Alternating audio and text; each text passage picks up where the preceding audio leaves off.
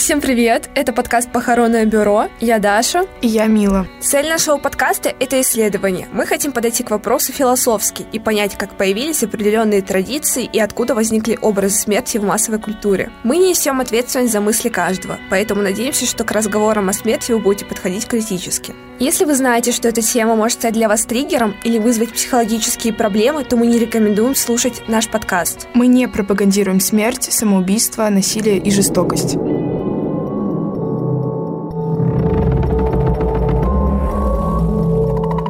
Сегодня мы вспоминаем ужасы, которыми нас пугали в детстве. Мне вот, к примеру, часто говорили, придет серенький волчок и укусит за бочок. Или э, то, что меня заберет бабайка ночью. Меня, кстати, в детстве часто сравнивали с бабой Егой, когда я проходила в школу с распущенными волосами. А вообще, на самом деле, я постоянно вспоминаю с детства и эти утренники в детском саду и в начальной школе, когда нас запугивали бабой Егой. Она приходила до праздника, постоянно угрожала, что заберет у всех новогоднее настроение и их подарки. Придут мои гости, оставят от тебя кости. Но вообще русские сказки какие-то пугающие и кровожадные. Вечно у нас кого-то едят, а кто-то умер. И я думаю, что настало время разобраться, откуда это все взялось и почему нас пугали в детстве бабайками, а бабами-ягами и сереньким волчком. Что это такое? Смерть в сказках занимает центральное место. Так как литературный сюжет часто возникает из описания какого-то необычного события, которое выбивается из привычной жизни, то в основе многих сказок лежит смерть. Она сильнее всех других событий потрясает обыденную жизнь героя и тем самым вызывает у него ответное действие, как бы разделяя его жизнь на две половины. Также она служит мотивацией для главного героя, и он начинает совершать разные подвиги под страхом смерти. Сказка начинается там, где заканчивается жизнь. Прямо поедешь, и тебе, и коню погибель.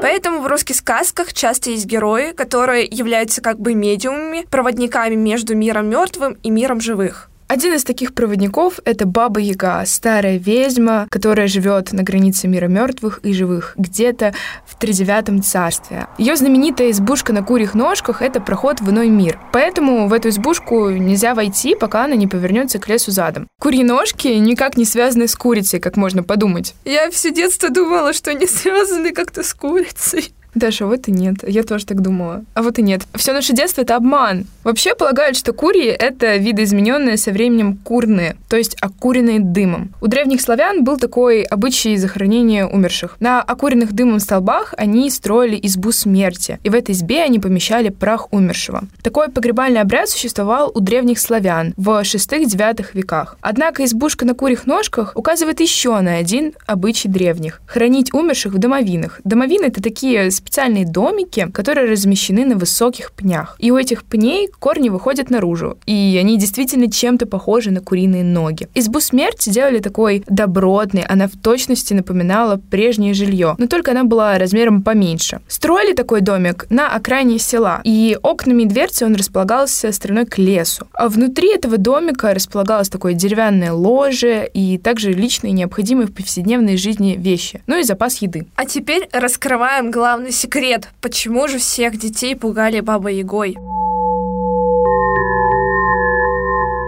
А дело вот в чем. Баба Яга очень любила поджаривать детей в печи на лопате. И это очень напоминает так называемый обряд перепекания или припекания младенцев. Детей, больных рахитом или атрофией, заворачивали в пеленку из теста, клали на деревянную хлебную лопату и засовывали в горячую печь. А потом ребенка разворачивали и тесто отдавали на съедение собакам. Считалось, что если ребенок появился на свет раньше времени, если он слаб или болен, то это значит, что он не дозрел в материнском чреве. Поэтому его было необходимо довести, так сказать, до нужного состояния, чтобы он не только выжил, но и обрел необходимые жизненные силы. Растопи пожарче печь, чтоб Ивашку мне испечь. Печь в традициях древних славян представляла собой отражение Вселенной как триединого мира, небесного, земного и загробного, ровно как и место общения с предками. Поэтому к помощи Бабы Яги и обряду припекания обращались родители, чтобы спасти своего ребенка. Однако никто лишний раз не хотел тревожить Бабу Ягу. Все боялись навлечь на себя беду, и поэтому э, люди просили ее о помощи только в серьезных ситуациях. Так, например, Иван Царевич обратился к Бабе Яге за подмогой, когда ему нужно было победить Кощея или Змея Горыныча. И Баба Яга подарила ему волшебный клубок-проводник и рассказала, как можно одолеть врага. Но, конечно же, мир не без злых людей, и были случаи, когда люди специально хотели наслать на другого беду. Мачеха Василиса Прекрасной специально отправляла девушку с поручением в дом к бабе Яге, чтобы она больше никогда не вернулась домой. Баба Яга заставляла Василису делать сложную работу по дому, но она всегда мастерски справлялась, что приводило бабу Ягу в удивление. А весь секрет в том, что девушке помогала куколка, которую мама Василисы подарила перед смертью как оберег. Таким образом, мама девушки защитила ее от нечистых сил. Когда об этом узнала баба Яга, то выгнала ее из дома. Но с собой ведьма дала девушке подарок – череп с горящими глазами вместо светильника. Василиса хотела от него избавиться, но череп сказал, чтобы она этого не делала, а несла в дом мачехи. И когда она пришла домой, свет, исходящий из глазниц черепа, испепелил мачеху и двух ее дочек. Добрый чел, позитивный, злой чел, негативный. Сами определяйте, кто есть кто. Вообще, если говорить про обереги, э, то в народной культуре важным таким символом была еще и иголка. Она являлась как оберегом, так и орудием порчи. Игла — это такой символ, потому что она острая, маленькая, способна проникать вглубь предметов, а также легко теряться и исчезать. По восточнославянским и польским представлениям, ведьма, змора или огненный змей могут оборачиваться иголкой, поэтому людям не советовали поднимать найденную иглу, особенно ту, которая лежала острием к нашедшему. Говорили, что это нечисто перекидывается. А если кто-то поднимет с пола иглу или шпильку, он должен сразу же переломить их и бросить в щель в полу, чтобы избежать домашней ссоры. В похоронном обряде с помощью иглы также оберегали покойников. Иглу втыкали в одежду умершего, и умершего, собственно, клали в гроб потом. Вообще есть множество разных примет, связанных с похоронами и иглами. К примеру, во время шитья похоронной одежды острие иглы должно быть направлено от шьющего к покойнику. Или, примеру, если человека хоронят в некрещенные дни, чтобы он не стал вампиром, его нужно колоть иглой или шипами боярышника. У сербов было такое поверование, что нужно поколоть покойника в лицо, ухо, шею, живот, чтобы он не стал ходячим таким ходячим мертвецом. А польские цыгане клали покойному под язык две булавки. Сломанная игла могла спасти человека от опасности, потому что она символизировала смерть Кощея.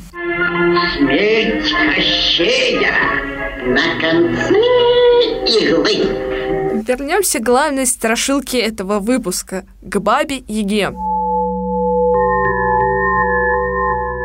Баба Яга была подругой богини смерти Мары, или по-другому Марены. Марена в славянской традиции – это женский мифологический персонаж, связанный с сезонными обрядами умирания и воскрешения природы. Раньше в ритуалах проводов зимы и встречи весны сжигали чучело, которое носило имя Марены или Мары. Также Мара считалась покровительницей зимы, потому что она покрывала снегом землю, чтобы сохранить в ней жизнь до весны. А метель была ее колыбелью. Обычные люди ее боялись, но уважали, особенно на севере. А вот ведьмы, знахари и воеводы ее не боялись, потому что считалось, что они с детства наделены необычными способностями. И главная причина, почему они не боялись, потому что они видели намного больше, чем обычные люди. Баба Яга и Марена подружились. Они вместе тренировали чародейство. Ну знаешь, Даш, как говорили истинные чародейки, стражница, мы едины. Так все, мило, мы, конечно, вспоминаем детство, но мы возвращаемся к теме сказок, а не мультиков про чародеек. Ну ладно, Даш, ладно.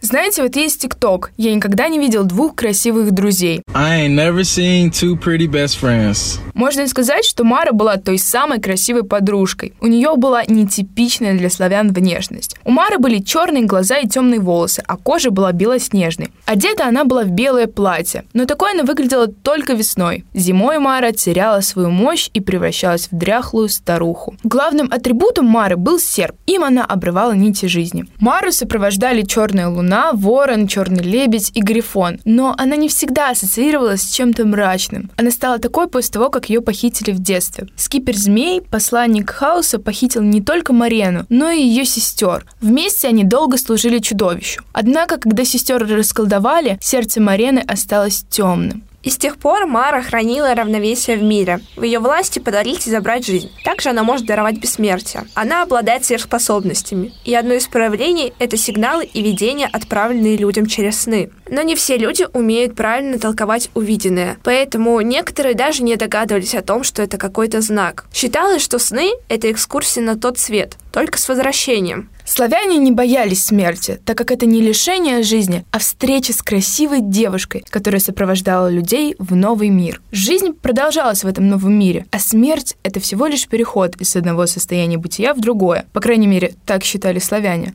Это как бы всего лишь смена оболочки, достижение духовного. Жизнь — это такой духовный экзамен.